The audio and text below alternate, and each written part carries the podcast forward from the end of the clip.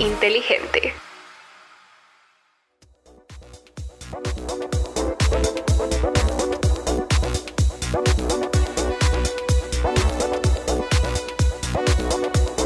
Negocios y marketing, episodio 28.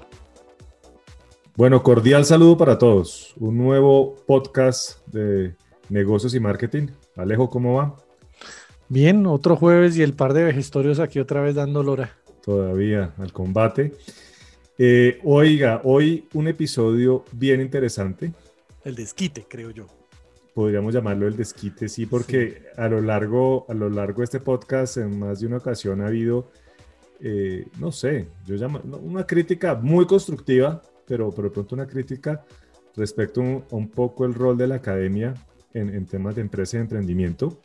Correcto. ¿Y qué más justo, qué más justo que, que hablar con la academia y que puedan exponer un punto de vista que, que seguramente nos va a dejar sorprendidos a más de uno? Entonces, eh, bueno, e, esa, aquí tenemos un par de invitados. María Fernanda Patiño, ella es una ingeniera electrónica de la Pontificia Universidad Javeriana, con máster en telecomunicaciones y tecnología de la información. MBA de EDEC Business School, miembro del programa ejecutivo de dirección de incubadoras, aceleradoras y centros de desarrollo emprendedor de la Universidad de Salamanca. Eh, María Fernanda ha sido gerente de desarrollos en empresas como Accede, de desarrollo de negocios de Voice y, y UC, cofundadora de la marca Pink and Blue Baby Gift, asesora de desarrollo de negocios en Virtesa, líder de negocios en apps.co, cofundadora y jefe de operaciones en Centrifuga, eh, cofundadora y asesora de estrategia y finanzas en Listum, gerente de desarrollo de negocios en Certica, fundadora y diseñadora de negocios en Cataliza y actualmente directora del Centro de Emprendimiento de la Pontificia Universidad Javeriana. Bienvenida, María Fernanda. Mauricio, muchísimas gracias por esta oportunidad, súper interesante pues la temática de poder pues hablar un poco desde, desde la, esa perspectiva de la academia de lo que estamos haciendo para aportar al crecimiento del ecosistema de emprendimiento en Colombia. Bueno, bienvenida. Eh, también nos acompaña Mario Mansi. Él es un administrador de empresas de la Universidad Javeriana, máster en creatividad e innovación de la Universidad Estatal de Nueva York, Buffalo State Actualmente estudiante doctoral en gestión avanzada de las organizaciones y economía social en la Universidad de Mondragón en España. Profesor de planta en el Departamento de Administración de Empresas de la Pontificia Universidad Javeriana. Emprendedor y mentor en proyectos de innovación y emprendimiento. Mario, bienvenido. Muchas gracias Mauricio eh, y Alejandro. Muy motivado y muy contento de estar eh, esta tarde aquí con ustedes. Bueno, Alejo. Palmarés hay, ingredientes hay, invitados hay. Entonces, a ver, cómo sale esto que debe salir bien. Se vino la academia con toda. Con todos. Muy bien. Como tiene que ser. Empecemos, ¿no? A lo que vinimos. Por supuesto. Entonces, bueno, eh, María Fernanda, Mario, digamos que lo, por donde quisiéramos eh, eh, comenzar con ustedes es que nos contaron un poco qué rol juegan las universidades actualmente en el ecosistema de emprendimiento en Colombia pues si quieres, inicio yo un poco, eh, bueno, pues hablándote, nosotros desde la universidad, desde las universidades trabajamos en tres eh, roles importantes en todo este tema de eh, innovación y, emprendimiento. Uno, el tema de formación, que pues ahí luego le doy el paso a Mario, pues que nos cuente pues esa perspectiva de formación. la otra, todo el tema de acompañamiento de iniciativas emprendedoras. y la otra es el tema de transferir, o sea, cómo logramos transferir conocimientos de la universidad al tema de sociedad. Eh, y hablando pues específicamente en ese tema de, de, el rol de la universidad en el emprendimiento y esa parte de acompañamiento, o sea, lo que vemos al día de hoy es que las universidades nos hemos convertido en grandes dinamizadoras de la etapa temprana del emprendimiento. Eh, casi que todas las universidades en Colombia tenemos centros o unidades de emprendimiento en donde estamos acompañando esas iniciativas eh, que más adelante pues se va, pueden convertir en esos emprendimiento estrella eh, que queremos en el ecosistema. Eh, si miramos pues un poco lo que, lo que ha pasado en los últimos años es que nos hemos consolidado como esos actores incluso eh, hace, bueno, esta semana cerró el, un programa de Impulsa que se llama Ban Colombia, en donde se apoyaron 30 programas de aceleración en Colombia, los mejores programas, eh, con un tema eh, en conjunto con 500 Startups, que es una de las incubadoras aceleradoras más grandes del mundo. Y el 27% de esos programas eran programas de universidad, en los que con metodologías eh, muy dinámicas que, que, se manejan pues en todo este tema ya de validación de problemas. Estábamos con diferentes programas en esa etapa temprana, entonces nos estamos convirtiendo en esos impulsores de, esos, de ese ecosistema, en traer eh, un deal de proyectos interesante que más adelante pues va a ser eh, esa, esa, parte de, de poder crear emprendimientos sostenibles o de alto potencial de crecimiento como, pues, como nombre impulsa y como se nombra pues, en, en, en muchos, en muchos eventos del de, ecosistema.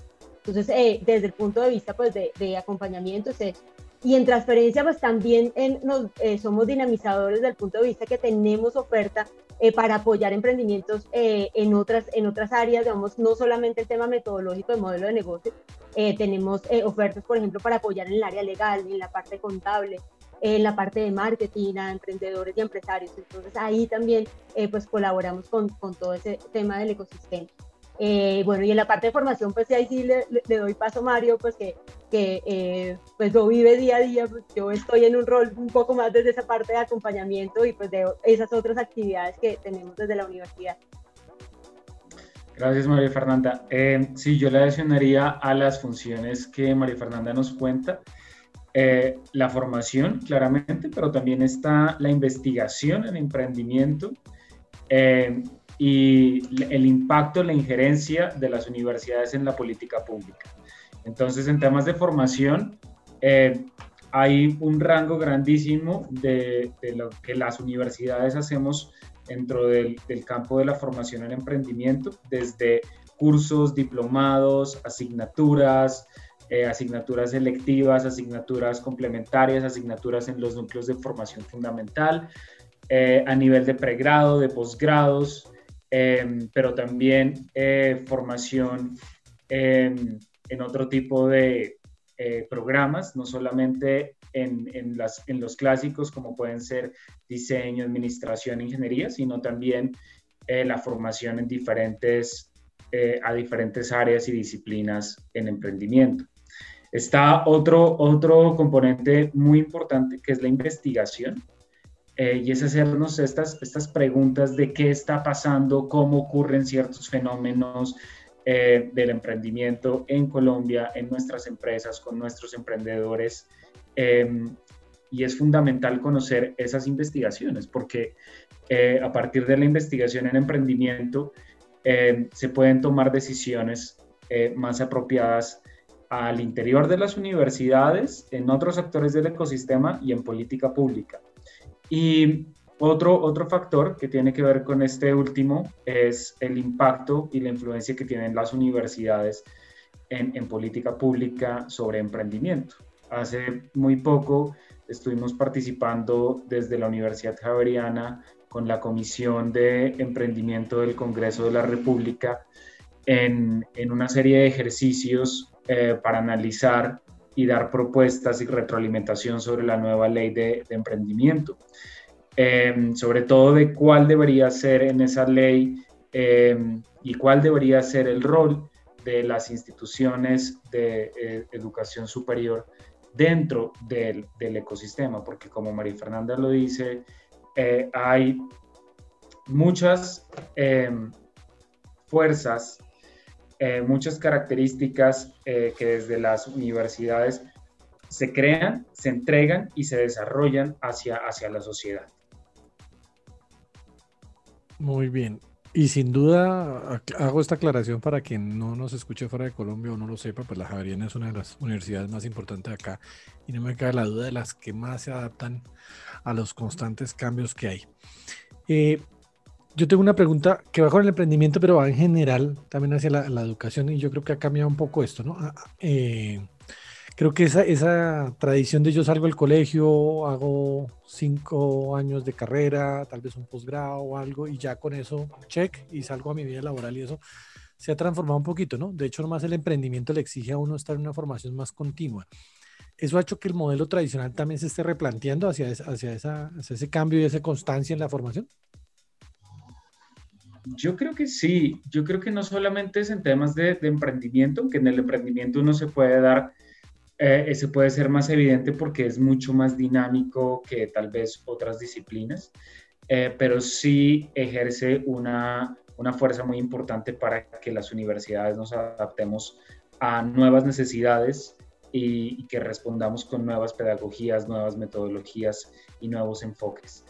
Em, muchas veces no solamente eh, debemos responder a esas necesidades, sino que también las universidades debemos proponer hacia dónde va esa, esa nueva eh, tendencia. Es decir, eh, las universidades no solamente tienen que verse como un actor que es reactivo frente a lo que sucede en el entorno, entonces hay esta tendencia, la universidad debe sacar un programa, una asignatura, una estrategia para esto, sino que con la generación de conocimiento que se hace en una universidad, que no se hace en ninguna otra organización, eh, las universidades tenemos esa capacidad de eh, visualizar y de proponer hacia dónde eh, se debería mover esas, esas fuerzas, esos conceptos, eh, sobre todo pues en temas de emprendimiento que continuamente estamos analizando, estamos estudiando.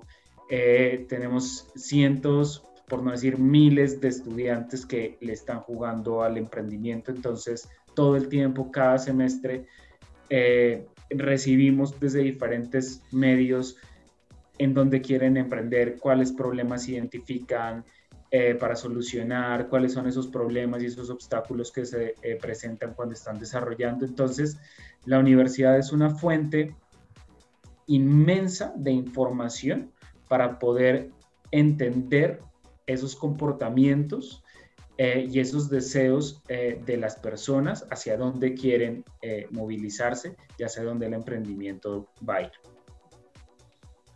Y yo añadiría de pronto que uno de los cambios que también pues están viviendo las universidades precisamente es esta creación de estos centros de emprendimiento, unidades de emprendimiento, que son una respuesta a ese dinamismo que implica el mercado actualmente. O sea, ya el tema eh, de que tú efectivamente pasas por el colegio, vas a la universidad, consigues un trabajo estable en una empresa, eso cada vez es más difícil. Eh, y por eso mismo, pues nosotros como universidades también nos estamos planteando cómo acompañamos a esos estudiantes que no necesariamente pues quieren seguir ese camino tradicional, sino quieren desde la universidad empezar a emprender. Entonces ahí es donde entran, por ejemplo, pues lo que hacemos desde el centro, que no son aquí actividades eh, académicas, o sea, son actividades que están fuera pues de su horario académico, pero que con mucho compromiso esas personas que desde incluso quinto, sexto semestre quieren emprender, encuentran esas herramientas, ese apoyo, esa visión de mercado, visión de que va, va, salga a la calle, valide y ese acompañamiento para probar esas iniciativas en una etapa que es muy interesante porque no hay mucho que perder. Entonces salen, prueban y tenemos muchos emprendedores que incluso quinto, sexto semestre, a la par del desarrollo de sus carreras, ya están generando emprendimientos. Entonces, ese, ese creo que es una respuesta también pues, a esos cambios que hay eh, y, no solamente pues, lo, lo, hacemos a través de la parte de formación eh, como tal, sino a través de ese otro portafolio pues, de actividades que pasan pues, en una universidad. María Fernanda, Mario, ¿ustedes creen que en la universidad uno debería esperar que los estudiantes aprendan qué es el emprendimiento o, o deberían eh, aprender a ser emprendedores? Yo creo que ambas no son excluyentes. Em, es como eh, una analogía al médico. El médico para saber, para ser médico, tiene que saber qué es la medicina, sino en, en qué se está metiendo. ¿sí? Eh, tiene que saber la epistemología, la historia, esto de dónde viene, para qué sirve, cuáles son los conceptos, en qué me estoy metiendo, en, en palabras claras. Entonces yo creo que no son excluyentes. Yo creo que si alguien eh, quiere emprender, debería, creo yo, saber qué es el emprendimiento. Ahora, ese saber qué es el emprendimiento no significa que yo deba hacer una maestría teórica o un doctorado en, emprendimiento. No. Eh, hay diferentes niveles. No son excluyentes tampoco el nivel de, compromiso frente a, las dos, posturas. Eh, pero sí creo que es importante saber eh, hacia, hacia lo que uno, hacia donde uno va. Es como cuando uno se va de vacaciones. Sí, chéverísimo comprar un tiquete sorpresa, pero al menos puede ser que en la maleta yo eché ropa para verano y, que al comprar un, un tiquete sorpresa llegué a un destino de invierno. Yo tengo que saber antes a dónde voy para saber cómo prepararme. Entonces, yo creo que no son excluyentes, sino más bien complementarias esas dos posturas. Muy bien. Completaría de pronto ahí que, o sea, que la universidad es un espacio también para pruebas, ¿no? Lo que yo decía, o sea, es, es el escenario ideal. Eh, y lo que nos hemos dado cuenta desde el centro es que muchas de las capacidades que van adquiriendo los emprendimientos, los emprendedores cuando hacen este tipo de ejercicios de lanzar tu emprendimiento, también son aplicables a otros, digamos, como, como, como ramos de su vida profesional o, de, eh, o su desarrollo de capacidades. Entonces empiezan incluso a aplicar pues esas, esos aprendizajes que tienen aquí en temas de flexibilidad, de liderazgo, de trabajo en equipo, eh, ya no solamente para emprendimiento, sino para otros, otros contextos de su vida. Entonces eh, es, es, es, bien interesante pues, verlo también desde esa practicidad eh, en capacidades que van a desarrollar todos los estudiantes que empiecen pues, a, plantear sus, iniciativas desde etapas tempranas. Yo aquí voy a hacer un poquito de abogado del diablo y es, ¿qué le podría uno decir a ese muchacho que dice, oiga, entro a la universidad, pago X dinero que me va a costar toda una carrera, todo el tiempo, todo eso? ¿Es necesario para hacer empresa? ¿O hago como tantos multimillonarios que hay en el mundo que no tuvieron que hacer la carrera completa? y ¿Qué, le podría uno decir a él? ¿Es necesario ese título para triunfar o, qué valor podría tener ahí adicional? Yo creo que el valor que agrega la universidad y, si, pues, uno mira de todos modos los, los grandes eh, como CEOs de empresas tuvieron una formación universitaria de alguna forma es el tema de poder entender problemáticas eh, en, un, en, un, nivel eh, a fondo, digamos, entenderlas a fondo. Eh, y estudiar carreras te da, esa, te da esa profundidad. ¿Y por qué lo digo que es importante? Porque los buenos emprendimientos están basados en entender muy bien problemáticas, estar inmerso en esas problemáticas y a partir de ahí plantear soluciones a futuro. Entonces, ¿qué le diría yo? Es un escenario ideal para que, para que aprenda esas problemáticas, para que aprendas a, cómo solucionar las problemáticas y a partir de ahí plantear emprendimientos que ojalá pues tengan una sostenibilidad futuro eh, muy interesante. Sí, eh, yo creo que se ha construido un mito sobre el que si yo quiero emprender, eh, debo, no debo terminar la universidad.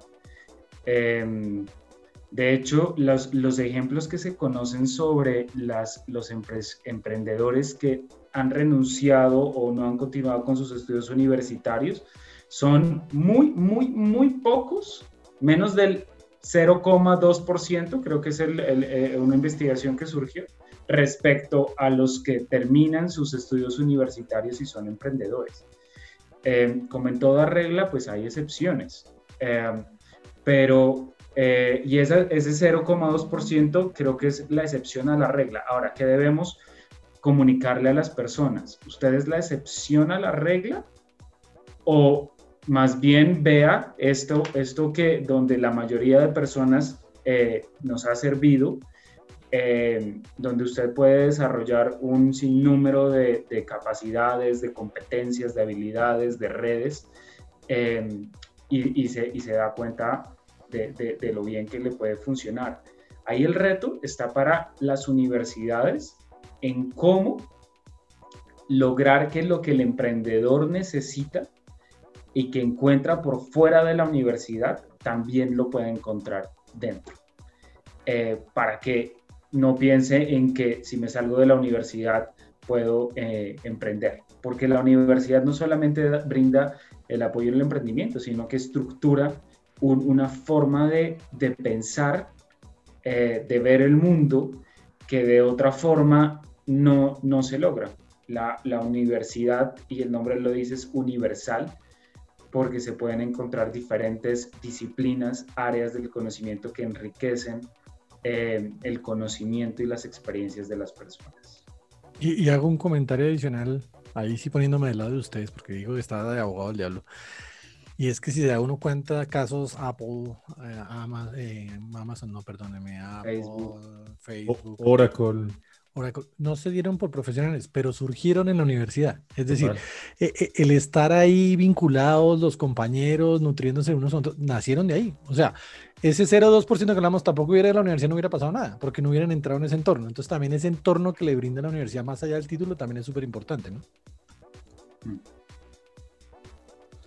Bueno, em, hablemos como ejemplos, como dirían los ingenieros, casos de uso o, ejemplos. Eh, ¿Cómo emprendedores y empresarios podrían beneficiarse en la universidad, de las universidades? Bueno, yo creo que esto nos, remite un poco a la primera pregunta eh, que nos hacían y es cómo la, universidad o qué brinda la universidad al ecosistema. Em, y hablamos de diferentes líneas de, esto. Entonces, si yo soy un, emprendedor que, veo en la universidad una oportunidad para desarrollar mis capacidades, lo primero que yo les diría es no tengan miedo en, contactarse. Eh, no tengan miedo en proponer, no tengan miedo en, en decir, tengo una idea, que me brinda la universidad. Puede ser que lo que brinde esa universidad eh, le sirva o no le sirva, pero es, más posible que encuentre algo a que se le cierren las puertas. Entonces, eso es lo primero. Una vez ya tome ese paso de, acercarse, de escribir, de interesarse por los servicios que presta una universidad, pues va a encontrar temas de formación, cursos en eh, habilidades blandas, formación en, en habilidades más eh, orientadas al emprendimiento o a la gestión, finanzas, recursos humanos, mercadeo, etcétera, pero también em, capacidades y conocimientos en lo que está esa persona emprendiendo, sea un tema de salud o de turismo o de ingeniería o de diseño o de microbiología, pues esos conocimientos técnicos y profesionales disciplinares los va a encontrar ahí. Em, también creo que es importante las redes, la construcción de redes. Es algo que eh, se dificulta mucho para los emprendedores y es dónde, dónde encuentro a personas que, que, me apoyen. Tengo miedo de comunicar mi idea. Eh, esto sí es confiable, eh, me van a robar la idea. Y en las universidades, pues nos, nos protegemos y protegemos mucho a, a la comunidad en que ese tipo de personas que interactúan en los espacios sean personas eh, pues que tengan una, una formación ética eh, que les permita hacer ese tipo de contactos y de relaciones. Y por último, porque seguramente María, Alejandra, eh, María Fernanda tiene otras ideas, es que los emprendedores pueden ser parte de los programas eh, conferencias, eh, de los foros, de los paneles que, organizamos, donde pueden dar a conocer sus opiniones y su conocimiento, sin llegar a ser pues el profesor, pero sí hay espacios donde ellos pueden eh, comunicar sus experiencias y conocimientos. María Fernanda. Gracias, Mario. Yo creo que yo resaltaría algo que tú ya nombraste en la, pregunta anterior y es el trabajo interdisciplinar yo creo que eh, estar en una universidad, digamos, pues una universidad la Javeriana tiene 18 facultades diferentes, encontrar diferentes opiniones acerca de cómo solucionar un problema para emprendimiento es algo que se puede dar en una universidad que puedas interactuar con esas, eh, una persona que estudia diseño, una persona que estudia administración, que estudia ingeniería y que te pueda dar una visión diferente a la tuya propia como empresario como emprendedor, creo que, que, es fundamental. Y hay otro tema que Mario también tocó al principio, es el tema de investigación. Eh, y yo creo que para los empresarios ya, eh, personas que tienen empresa, el tema de los resultados de investigación que salen de las universidades pueden también ser una oportunidad interesante para poder eh, crear nuevas empresas. Entonces, hay un trabajo que se está haciendo muy, muy fuerte desde las universidades para transferir esos conocimientos, sea en forma de licencia, sea en la parte misma de creación de eh, de spin-off, como se llaman, eh, pues las startups creadas desde la universidad, pero esa es otra posibilidad de esos grandes empresarios de, eh, de qué pueden encontrar. Entonces, pueden encontrar tecnologías de punta o investigaciones que les permiten diferenciarse en el mercado. No, uno tiene la sensación de que eso es una falencia que tenemos en general en Latinoamérica, ¿no? Nos falta es poder tener más posibilidades en, en investigación, ¿no? Sobre todo. Mm. Pero claramente de ahí es donde salen más fuentes de, de posibles emprendimientos o de empresarios que tengan conceptos novedosos y eso. Pero sí es cierto que nos falta un poquito en eso, ¿no? Yo creo que sí, a nivel Latinoamérica hace falta, vamos, eh, eh, pues los porcentajes que se dedican a temas de investigación y desarrollo en Colombia pues, y en Latinoamérica son muy bajos.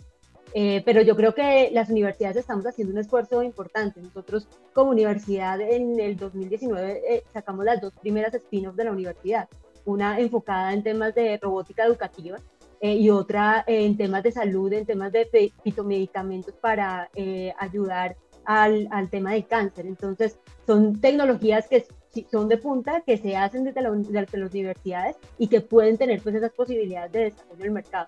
Hace falta, claro, pero creo que hay el talento para, para, para hacerlo y, y cada vez, eh, mm. sí creo que todas las universidades estamos mucho más conscientes de ese tema, de que no se queden incluso en temas al interior de la universidad, sino cómo hacemos para que eh, las empresas se enteren, cómo hacemos para sacar esas investigaciones, cada vez se trabaja mucho más en eso.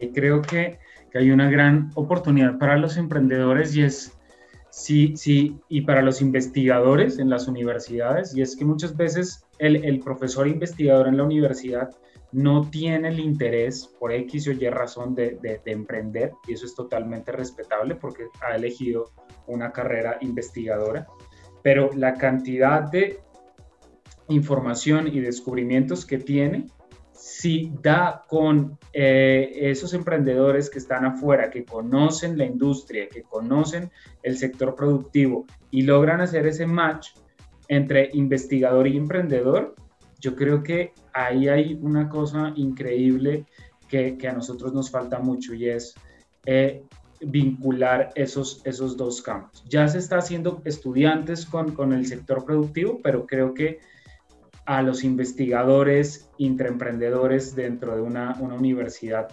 eh, se requiere llevarlos a, ese contacto con, con, estos eh, actores, inversionistas, emprendedores eh, que están afuera y que saben cómo funciona mucho más el tema del mercado. Bueno, ha habido algunos algunos invitados, digamos, a este, a este podcast, em, por ejemplo, en el área del, marketing digital. ¿sí? Eh, recuerdo mucho por allá a nuestro amigo Juan Merodio, Borja Girón, Andrés Kloster. Eh, y, digamos que salió, salió en la conversación un poco el hecho de, que ciertas carreras eh, podrían estar viéndose alejadas del contexto real, digamos, de negocio. Eh, y se, se, plantea esa brecha, como que eh, la, academia en, cierto, en ciertas áreas del conocimiento está tendiendo a ser un poco alejada de lo que en la práctica está viviendo el emprendedor y inclusive el empresario. Creo que fue una crítica siempre respetuosa y constructiva, pero, pero, pero fue. ¿Cómo ven ustedes desde el lado de la academia esta situación? Digamos, hablábamos contextualizando la pregunta, por ejemplo, eh, y en particular, por ejemplo, del marketing, del mercadeo, ¿sí? ¿Cómo, cómo, lo, cómo lo ven ustedes desde, desde su óptica? Yo creo que es válida hasta cierto punto la crítica, desde si, si la hacen personas que están en, en el sector productivo, pues en la industria eh, trabajando. Pero creo que la universidad no es una máquina de generar eh, empleados. Eso es, eso es bien importante. ¿sí? Eh, una universidad no es, pues, no es una industria donde entra un producto y una materia prima, se le ponen cosas y sale un empleado.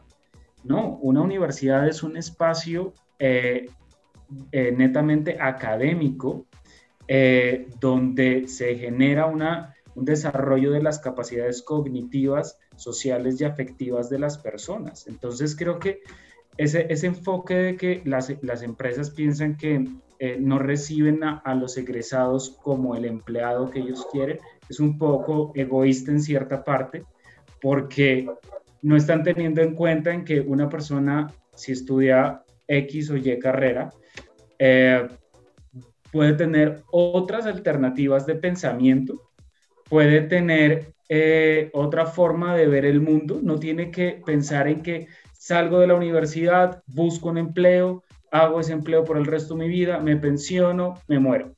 No, un estudiante puede pensar que, la vida es diferente a lo que tal vez esos empresarios están pensando y las dos posturas son totalmente respetables.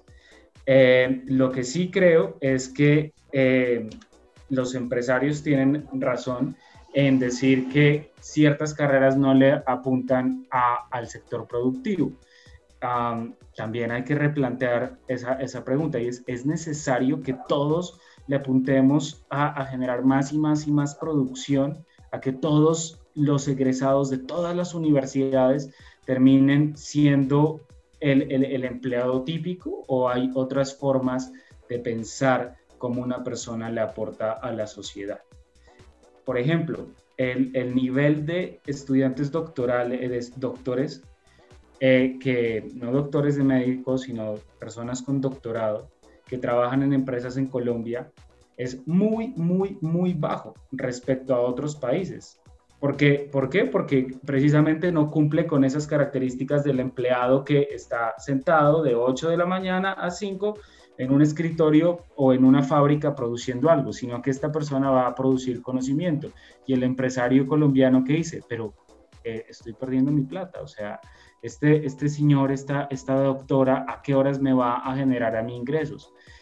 Mientras que en otras partes del mundo, cuando eh, emplean doctores, son personas que están investigando y desarrollando temas y normalmente es a largo plazo, como lo decía María Fernanda, están invirtiendo en investigación y desarrollo. Y aquí eso es muy bajo. Entonces, creo que la, la crítica también va para ellos y es, piensen en que un, un egresado de una universidad no es únicamente un empleado para sus empresas, sino que es también una persona con criterio propio, con un plan de vida propio, que puede ser que eh, le apunte a lo que usted quiere dentro de su empresa o que esté pensando en transformar la sociedad a partir de lo que aprendió en la universidad.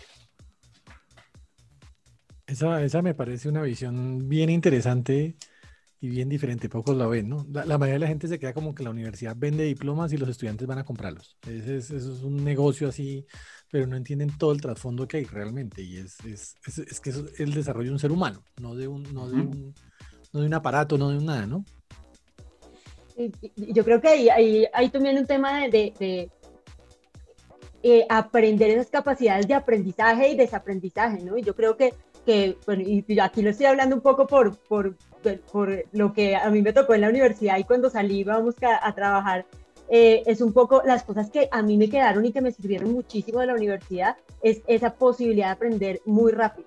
Eh, entonces, sí, había, muchos temas que de pronto una ingeniería electrónica sale y no, o sea, no va a ir a diseñar el microprocesador, eh, pues en un país como Colombia es muy difícil.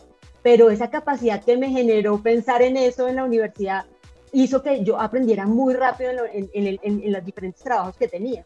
y empieza uno a distinguirse un poco porque sabe a dónde ir por información, cómo consultarla, qué sirve, qué no, tiene ese criterio pues un poco de, saber qué, qué, sí, qué sí va a aplicar, qué no, y aprender muy rápido. Y esas, digamos, esos eh, conocimientos ya un poco más técnicos eh, en una persona que tenga esas capacidades de aprender rápido, de discernir, eh, por supuesto van a tener a futuro pues para ese, para ese empleado más resultados que de pronto pues ese estándar, como decía Mario, pues esa de producción estándar de, eh, em, de eh, eh, profesional. Ahora hago un punto de aclaración antes de la siguiente pregunta, ¿no, Mauro? También es que hay una diferencia entre el par de viejitos, porque ellos son muy jóvenes, nos están hablando. Cuando salieron, que nosotros salíamos y lo que le enseñan a uno prácticamente no servía para nada. Cuando uno se sentaba en la vida real, seguro ya, oye, es ah. mucho más práctico. Ha cambiado. Hay que aclarar, ¿no? El tiempo pasa, pasa agua bajo el puente. Bueno, llega el boom digital, ¿no? Eh, sobre todo la pandemia, como que, como lo decía Juan Merodio, ¿no? Eso fue como una patada que nos metieron 10 años hacia adelante. Sí, de acuerdo. Entonces, como que empujó todo esto. Tenemos desde gente que comparte conocimiento en YouTube, desde plataformas de formación muy rápida, muy express, que lo siente la gente un poquito más práctico, Eh, pero, pero, ¿qué opinan ustedes de, ese tipo de formación que se está dando online, relativamente accesible, muy rápida? Excelente. A mí me parece que entre más oferta haya, mucho mejor para todos. Eh, los monopolios siempre tienden a, a, eh, desmejorar la, la, calidad en cualquier sector. Entonces, cuando se acaba un monopolio, eh, y empiezan a llegar nuevas ofertas, pues encontramos que hay que ponerse las pilas para sacar un mejor producto, una mejor solución. Entonces, em, yo le digo bienvenida a la competencia, bienvenida a las diferentes ofertas, porque las personas tenemos diferentes estilos de aprendizaje.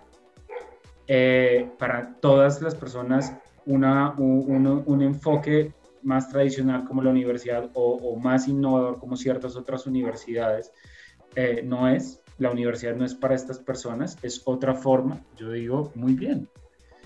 Eh, cada persona debería tener esas, esas diferentes opciones, no solamente de elegir el tipo de educación que quiere, sino el tipo de vida que quiere vivir. Eh, y hacia eso va esa, esa diversidad de, de oferta educativa. Yo ahí, de pronto añadiría una cosita, Mario, y es que, o sea, es súper interesante todo lo que está pasando, pero creo que yo también pues tengo, tengo pues, una preocupación y es un poco el tema de, de si tenemos eh, personas que también sepan filtrar muy bien eh, la información, ¿no? Porque se encuentra demasiado, o sea, y creo que eh, hay, hay, muchísima gente publicando muchísimo contenido, pero también hay que empezar a desarrollar, yo creo que ahí las universidades también tenemos un, un rol en ese discernimiento de que sí debo eh, poner atención y que no, ¿no? Porque también hay demasiada oferta y no, y pues lo que hemos vivido pues con, con todo el tema de los fake news y todo eso también es un tema que es bien delicado también con, con ese tipo de, educación. Ese, ese tema es crítico y, y es un tema que nos, nos hace repensar muchas cosas, ¿no? Bueno, siendo autocríticos, digamos, ¿qué creen ustedes si ustedes dos, como María Fernanda y Mario, pudieran accionar con la universidad, ¿qué creen que se podría hacer que no se está haciendo en aras de acercarse al empresario o al emprendedor? Ideas que a ustedes se les, se les ocurran. Sabemos que a veces una universidad es, una organización gigantesca y, a veces, al ser tan grandes, no necesariamente son tan ágiles, tan rápidas. Cosas que ustedes vean que se pudieran, eh, que, si estuviera en sus manos, harían y que no se estén haciendo en términos de, ese canal, de generar esos puentes con empresarios y emprendedores? Bueno, yo creo que hay, un tema bien importante eh, en temas de, la relación, em, y es que eh, debemos entender primero entre universidades el, y el sector productivo, entre los empresarios y los emprendedores, ¿Hasta qué punto es la responsabilidad de las universidades de formar a una persona? ¿Y hasta qué punto empieza ese empleador a terminar de formar a esa persona? Em, una, una, universidad no, no, puede formar a una persona en todos los software, en todas las habilidades, en todas las competencias, en todas las capacidades, en todos los conocimientos, porque o no se gradúa nunca el estudiante eh, o cuando sale algo nuevo, toca aplazarle el grado para decirle, venga, es que esta nueva tecnología acaba de salir, usted tiene que salir muy bien preparado, entonces apréndala antes de salir. Entonces, el estudiante va a tener que salir en algún momento de la universidad y la empresa debe complementar esa formación. Entonces, creo que ese es, debemos acercarnos en decir, hasta qué punto ustedes, hasta qué punto nosotros y, que esto sea más bien algo sistémico, un ciclo en donde una persona tiene diferentes tipos de vivencias en, ambas eh, organizaciones. Y, la segunda que, yo creo que es bien importante es el tema de enfocarse ya, como María Fernanda lo decía al inicio, eh, las universidades le están apostando mucho a las ideas de emprendimiento desde una fase más inicial y sobre todo en Colombia hay un gran reto de enfocarse en, en, etapas posteriores. Eh, las universidades en Colombia creo que tenemos un, un, temor por, por, empezar a hablar de temas de financiamiento de los emprendimientos, de, cómo la universidad va a financiar, va a meter sus recursos en los emprendimientos de los estudiantes. Este es todo este proceso de aceleración, de, de cómo van a crear una red de ángeles inversionistas, un venture capital, un venture builder, todas estas eh, etapas y, y, entidades, instituciones que se requieren para dinamizar un, un, ecosistema de emprendimiento. Entonces, creo que ese es el siguiente reto, pensar en, en, la aceleración de las, de las empresas em, para, para completar, digamos, todas las etapas de ese desarrollo empresarial.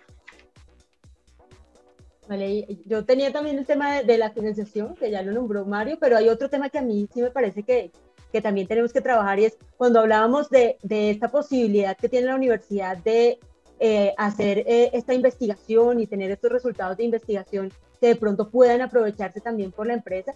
Eh, yo creo que, que, nos toca también ser un poco más ágiles para responder a los tiempos de las empresas, ¿no? Porque ahí siempre hay un, hay, hay, un desbalance, ¿no? Entonces, claro, pues la investigación se toma sus tiempos y bueno, y también los empresarios tienen también que pues entender un poco que la investigación no es algo de que yo pongo aquí y ya mañana tengo el resultado, pero también el investigador también debe, debe empezar a entender un poco que también la industria y, y, lanzar un producto al mercado tiene sus ventanas de tiempo, ¿no? Entonces, eh, tú puedes desaprovechar una oportunidad, pues si te quedas investigando demasiado tiempo y pues ya, ya, ya no va a tener eh, salida el resultado que tú tienes. Entonces, de pronto entender esas formas de trabajo y ser un poquito más ágiles en ese aspecto también podría beneficiar pues a todo ese ecosistema de emprendimiento eh, en Latinoamérica.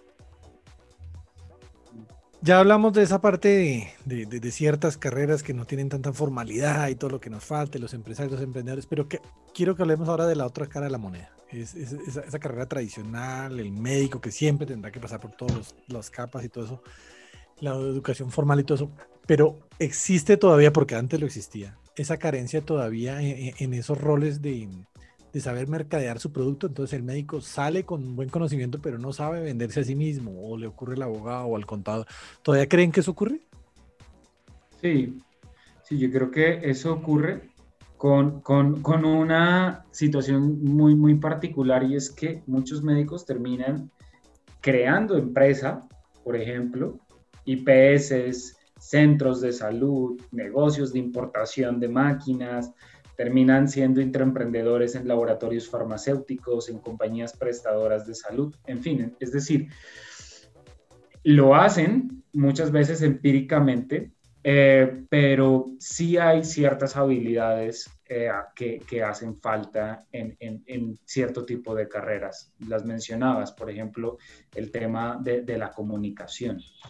Eh, una persona que continuamente tiene que hacer exposiciones en su carrera, por ejemplo, una persona de administración o de derecho, de comunicación social, versus al médico, a un odontólogo, a un ingeniero. existen esos, esos, esos, esas dificultades muchas veces de expresarse frente a un auditorio, pero uno tampoco puede ser bueno en todo. Uno no puede ser, mejor dicho, el 100, 100, 100, 100, 100 en todo. Eh, y ahí está una oportunidad para identificar cuáles son mis áreas de, de, mejora o mis debilidades y poder conformar equipos de trabajo en que si yo soy muy bueno en programación, pero me da pánico hablarle a las personas, pues tengo que conseguir en mi equipo alguien mucho más comercial, con muchas más habilidades comunicativas que se encargue de mercadear y de vender eso. Yo no tengo que hacerlo todo.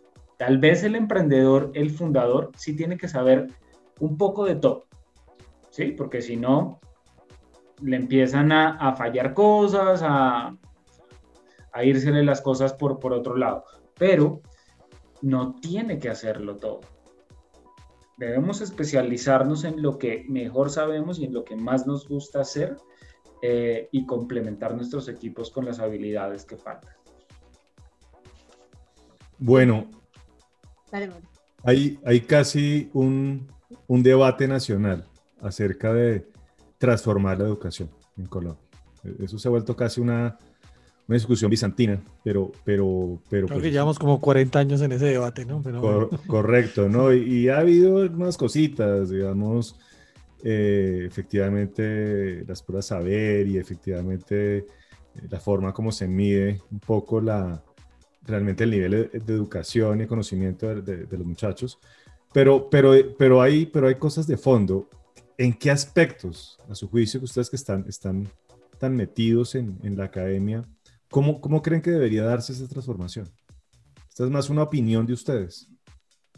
Bueno, pues la transformación en la educación yo creo que eh, se debe enfocar en, eh, digamos, yo, yo lo veo en dos aspectos eh, iniciales. Lo primero es en, desarrollar, ya lo hablamos, habilidades que son llamadas blandas, aunque muchas veces no es, no es tan blando como uno cree, que le apuntan a que el, profesional no solamente sea una persona que sabe muy bien de los temas, de los conocimientos disciplinares, sino que es capaz de desenvolverse en, en el mundo, en la sociedad, eh, capaz de tener empatía, de ser creativo, de comunicar bien sus ideas. Eh, y creo que eso es fundamental. El, el tema de las, de las habilidades blandas es, es muy, muy importante en, en esa transformación eh, de la educación. Eh, y lo segundo tiene que ver con los estilos de aprendizaje, que ya lo mencionaba a, anteriormente. Eh, y es un reto para las universidades y en general para el sistema educativo. no pensar en que eh, hay un solo estilo de aprendizaje y en que todas las personas deben caber en ese estilo de aprendizaje, sino en cómo a través de unos objetivos que, que tenemos en los programas podemos hacer que se cumplan, eh, entendiendo que hay diversidad, diversidad de orígenes, diversidad de géneros, diversidad de opiniones, diversidades de conocimientos, y que esas diversidades enriquecen el mundo eh, y que por esa misma razón la universidad eh, y la educación debe aprovechar esa diversidad. Entonces hay, un, reto importante y es en, cómo logramos que desde diferentes estilos de aprendizaje se pueda aprender un, mismo tema. Eh, y eso requiere de, trabajo y de recursos. Para mí en, en, temas de educación, yo creo que el tema metodológico me parece que, que, que tenemos que, que, agilizarlo. A mí hay un concepto que en educación me gusta muchísimo desde que lo escuché, que es el tema de las escuelas al revés. Es un poco de cómo, cómo podemos transformar un poco pues esas clases que eh, en todavía muchas asignaturas se dan de una forma catedrática, a de pronto, venga, compartamos contenido con, con los estudiantes, eh, sea por ejemplo un libro, videos, eh, cartillas, que ellos puedan empezar a entender los conocimientos y cómo de pronto el profesor se transforma eh, no solamente pues, en, en, el profesor, sino de pronto en un tutor eh, para resolver dudas, poder poner ese aprendizaje en un contexto real para el, para el, para el estudiante. Sea, a mí ese concepto me parece bien, bien interesante y creo que es algo que de pronto deberíamos explorar un poco más. Eh, darle, y que creo que va muy también de la, de, de la, en la línea de lo que dice Mario, o sea, no todo el mundo aprende igual, ¿no? Entonces, de pronto, ese tema de cátedras, cambiarlas y, y, dar, y tener de pronto programas en los que las metodologías sean diferentes y que para esas personas que aprenden mucho más haciendo a nivel de proyectos, etcétera, puedan encontrar esas herramientas, pero también esas personas que definitivamente les gusta la parte catedrática, que la entienda y que la, y la, la pueda tener, ¿no? Eso, eso me, me parecería que, que, podría ser eh, pues cambios interesantes a nivel educativo. Yo veo y lo se los escucho a ustedes y lo veo yo de otros invitados y es, creo que la humanidad llevó mucho tiempo tratando de estandarizar todo y nos dimos cuenta que eso no era lo que había que hacer, ¿no? que la riqueza estaba en la variedad, en la diferencia y estamos desestandarizando todo, entonces eso es un proceso complicado, desde las empresas, universidades, colegios, todo, la vida, la formación de los hijos, todo. Bueno, hay otro, hay otro tema que, que, que, ve uno mucho todo el tiempo que sale el ministro a decir, oiga, faltan ingenieros de sistemas, nos sobran psicólogos, falta no sé qué, o sea, como que hubiera una sincronía entre lo que el mercado requiere y la, y, la academia está, está proyectando. ¿Existe realmente? Más que, más, yo diría más que lo que la academia quiere, es lo que las personas y los estudiantes quieren.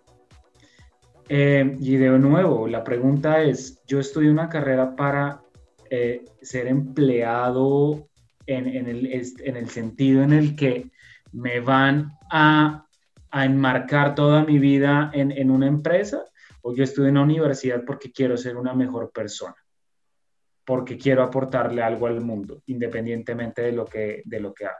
Es cierto que el, el Estado le apuesta a unas líneas estratégicas de desarrollo, y eso está muy bien, en el cual la tecnología es fundamental hoy en día eh, y que es necesario tener eh, ingenieros de sistemas, programadores, por ejemplo, que siempre están eh, requiriendo estas, estas carreras.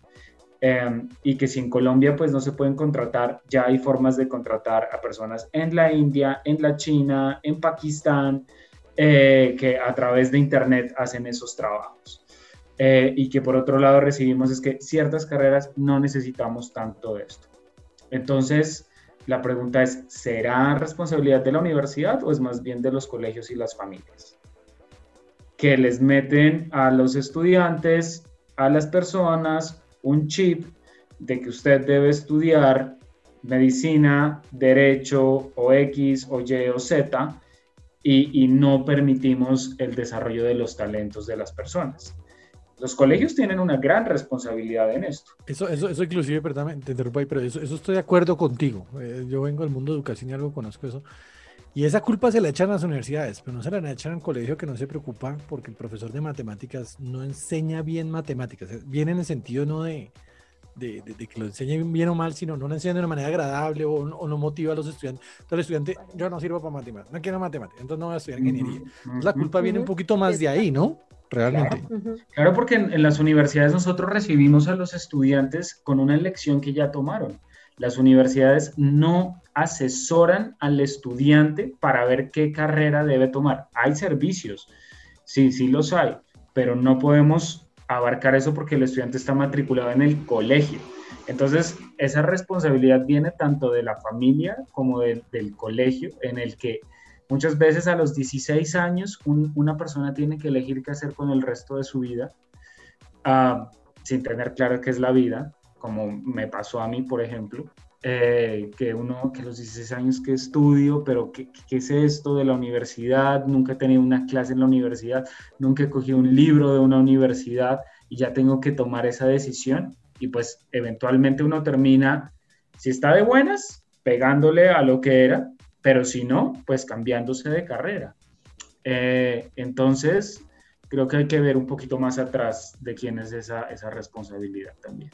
No, Mario, y en algunos casos otros terminamos la carrera sin estar completamente convencidos, que es todavía... No, ya, ya se metió en la cosa, ya tocaba salir de eso. Todavía más grave. Además que a uno sí le tocaba rejo, ¿no? Entonces eso sí. Sí, ya se metió por ahí, mijo, hágale. Eh, y, yo, y yo sí creo que estoy de acuerdo con esta respuesta de Mario. Eh, ahí hay, hay una responsabilidad muy grande que viene de la casa y del colegio. Efectivamente, el colegio tiene pues tiene 11 años, ¿no? Para poderlos, para poderlos leer y... No, y, en las edades más definitivas, más de, son 12 años, 13 años, realmente cuando se están formando, ¿qué quieren hacer un poco hacia qué? Y, luego echarle la culpa al que lo recibe de 20 años, pues no, no es lo mismo, ¿no? Y mire, y pasan cosas gravísimas como que, por ejemplo, no, es que hay materias coco. Yo que tengo un hijo adolescente, y, hace, un, hace un par de años arrancamos a hablar que materia es coco, pero ¿cuál es un coco? No, es que eso para qué física y para qué matemáticas. Y yo le empiezo a mostrar, bueno, es que el mundo, venga, venga es que el mundo se mueve con esto. Eh, o no, Alejandro, que hoy en la agencia lo que necesitamos es bastantes matemáticas eh, y la física está por doquier y están supremamente mal mercadeadas desde el colegio. Cuando empezó a entender la potencia de estas ciencias, bueno, automáticamente se volvió el mejor de la clase, ¿no? simplemente porque se motivó, no, no, hubo nada, ni fue que se tomara el chip de la matemática, sino que entendió que es que es un lenguaje universal y la física explica más o menos todo. Entonces, es que si usted lo ponen es de entrada a factorizar en vez de enseñarle que con esos números puede mandar un rover a, a Marte. correcto. Ah, es que Y hágalo, y hágalo. Ah, y cosa. coja un proyecto y, y aplique las matemáticas para que se y cuenta. quiere, y quiere trabajar en la NASA y participar en la misión de Marte como lo está haciendo nuestra querida colombiana. Ah, bueno, entonces. Eso no se consigue en YouTube. Ahí, exacto. ahí, tú, Mauricio, ahí tocas un punto que es importante, es el tema de la- también de los eh, modelos que da la sociedad, ¿no? O sea, y lo que muestra, por ejemplo, todo el tema de los medios. Y creo que Oppenheimer lo, lo habla en uno de sus libros, y él dice, ¿qué pasaría si en lugar de poner eh, modelos en, en Latinoamérica como, bueno, James Rodríguez, eh, bueno, Messi, que tienen unos talentos impresionantes, pusiéramos de modelos a científicos muy grandes o matemáticos o físicos y los chicos crecen con esa influencia eh, de, oiga, yo no es que quiera ser futbolista, sino quiero ser, eh, eh, llegar a la NASA con el robot que yo construya eh, y llegar a Marte. O sea, ese tipo de cosas desafortunadamente también en la sociedad no las estamos transmitiendo. Entonces, si uno como pues una persona, un chico de 10, 11, 12 años, pues en- ve pues en, en, la- en- lo que se ve pues en las noticias, en las telenovelas, eh, pues otro tipo de estereotipos, pues es muy difícil que quieran de verdad pues llegar a, a estudiar ese otro tipo de carreras, ¿no? Sobre, sobre todo porque yo creo que es que ahora quieren ser famosos y adinerados por ser famosos y adinerados, no como Sí. consecuencia de haber hecho algo bien, que es como debería ser, ¿no? Sea la labor que sea. Sí, hay, hay un problema de mercadeo muy bravo que va desde el colegio, ¿no? Mercadeando muy mal áreas de conocimiento que son absolutamente trascendentales y al final terminamos siendo muchos administradores, o muchos abogados o muchos economistas, fundamentalmente porque no, no nos logramos, eh, no nos logramos perfilar en el momento correcto. Eh, bueno, ahora volteemos un poco el papel, porque aquí, Alejo, hemos estado hablando de crítica que se ha hecho, pero ahora a mí me gustaría absolutamente al revés. Ya, perdón, ya a este punto va a tocar traer a alguien de un colegio porque ya estamos echándole la Sí, culpa a sí, otro. Sí, Va a tocar que ven que se defiendan después. aquí hay colegios haciendo cosas interesantes. ¿no? Sí, seguro, Hay seguro. colegios haciendo cosas muy interesantes. Eh, en el conocimiento que ustedes tienen y, y que han visto desde ese laboratorio gigante que es además la, la universidad, denos unos elementos que ustedes creen que le falta al emprendedor en Colombia. Porque es muy fácil desde el emprendimiento decir es que la academia lo uno le falta lo otro, ok, pero desde el conocimiento que ustedes tienen, probablemente mucho más estructurado, ¿qué creen que le puede estar haciendo falta al, al- al- al emprendedor, a la startup colombiana? Con una, con una, con una salvedad importante, ¿no? En Colombia se confunde, lo hemos visto en algunos capítulos, emprendedor con el que rebusca, con el que le tocó salir a la calle. Y ese no es emprendedor, ¿no? Estamos hablando del emprendedor. Yo creo que algo que, que nos hace falta es eh, pensar en emprender para el mundo. Eh, emprendemos para el barrio, emprendemos para la localidad, emprendemos para la ciudad y, y si acaso Colombia. Pero emprender para el mundo no está en el, en, el, en el chip del colombiano. No sé si ha sido porque durante muchos años, por el conflicto en el que vivimos, éramos como nadie nos quería afuera, nadie venía acá, entonces era nosotros con nosotros. Eh, y, y, creemos que Colombia es el único mercado al que se puede llegar y ese es el objetivo final. Entonces hace falta un, un tema de emprendimiento con visión internacional, de, de creérnosla que podemos llegar a todas partes del mundo con, con nuestras ideas. Qué buen punto, Mario. Y esto me trae a colación precisamente esto mismo, lo hablábamos por allá en el episodio 22, Alejo, con Alejandro Gómez y Andrés Mejía de Startups y Mentoría, y, y tocaban exactamente ese punto. Eh, ellos creo que usaron como el ejemplo del barrio también. Es decir, eh, siempre estamos pensando en vender aquí, al ladito, ¿no? O, o, en llegar con una oferta de aquí al ladito y resulta que es que el mundo es global, ¿no? Uh -huh. Absolutamente. Su competencia no necesariamente está aquí en Colombia, ¿no? Y, y, y una cosa que lo hablamos, Mauro, y otra cosa que hablábamos en otro capítulo que también es bien importante y es, tenemos muy buena mano de obra, o sea, tenemos buenos profesionales, muy competitivos por fuera. Entonces, si se buscan espacios, los hay, porque de verdad hay, hay con qué, mejor dicho, que es lo más importante. Y podemos exportar servicios. Podemos exportar, no, solo, no solo café, que gracias a Dios exportamos café, no me van a malinterpretar. No me quiero ganar ahorita. Y aguacate y lo que toque. Y lo que toque, sí, aguacate, lo que toque. Ojalá no tantas otras cosas, pero bueno. pero servicios profesionales, ese es un área eh, poderosa, poderosa porque somos buenos trabajadores, buenos profesionales, eh, y de todas maneras, pues eh, el peso puede ayudar comparado con otras monedas afuera. Bueno. ya, ya para cerrar, si un emprendedor quisiera acercarse a la, a la Pontificia Universidad Javeriana, ¿por dónde debe empezar? Cuéntenos el hombre llega ya a la 34, se baja, baja por el. ¿Dónde tiene que timbrar? hoy en día no puede, hoy en día no puede. Hoy en día está cerrado, pero.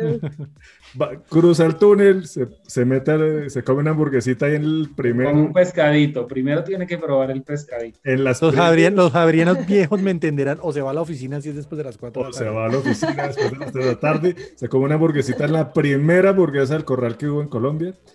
Y, ¿Y a dónde va? Bueno, pues ahora contamos con el Centro Javeriano de Emprendimiento, ya una unidad de dos años y ocho meses eh, más o menos, eh, pues que puede ser un buen punto de partida pues para guiarnos un poco en esa em, estructura de, diferentes servicios que tenemos en la universidad para el emprendedor. Entonces, creo que ese puede ser un, buen punto de partida em, para darles esa visión dependiendo pues de lo, de lo que quiera, la formación, el acompañamiento, eh, colaborarle en, otros servicios como temas legales, pues, contables, etcétera. Si quiere, por ejemplo, temas, un emprendedor que busca o que está emprendiendo en industrias creativas eh, y culturales, está el Centro Ático, que es un centro de tecnología y que la apuesta a las industrias creativas y culturales que tiene relación con, con, con, la, eh, con la empresa, con el sector productivo si hay un emprendedor que quiere trabajar eh, solucionando retos de innovación específicos, está el Design Factory Javariano, que es una unidad de innovación. Si quiere prototipar, que también sí, prototipar que trabaja de cara al, al sector externo.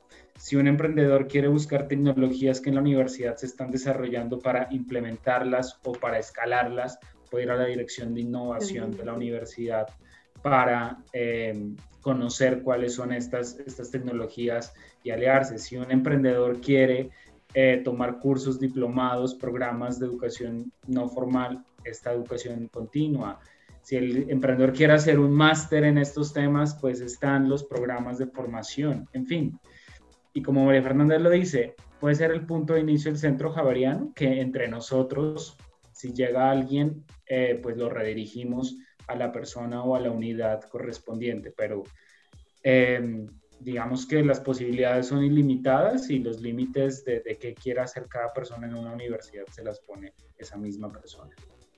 Bueno, Alejo, así como hemos tenido voz en este podcast para alimentar de vez en cuando crítica muy respetuosa y constructiva, también tenemos que decir que hay mucho que se está haciendo desde la academia se defendieron, pero con todos los juguetes, le digo yo.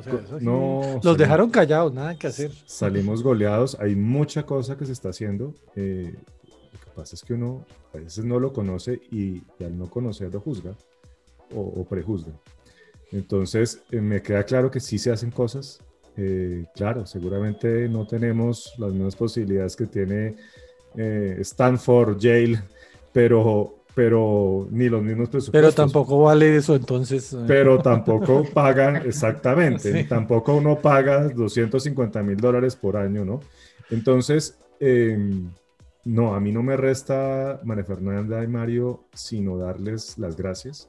Estamos en mora de poder, de poder eh, invitar a la academia a, que también eh, cuente desde su ángulo lo que se está haciendo, que no es poco y agradecerles la apertura y la generosidad de ustedes para, para acercarnos, acercarse a este, a este humilde canal.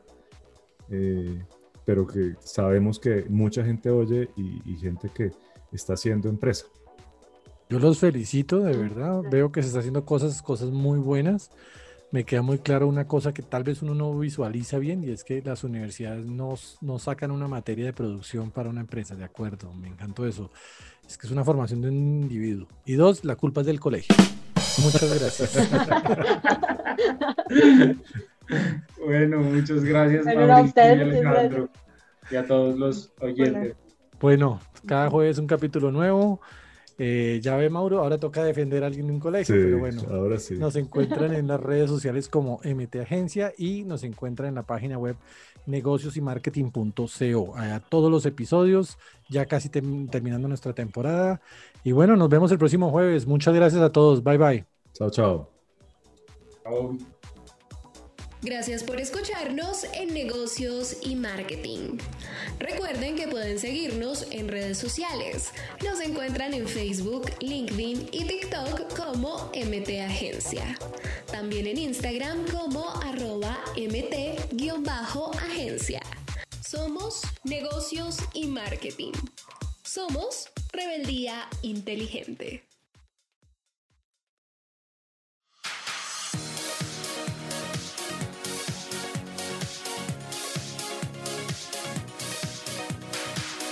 Rebeldía inteligente.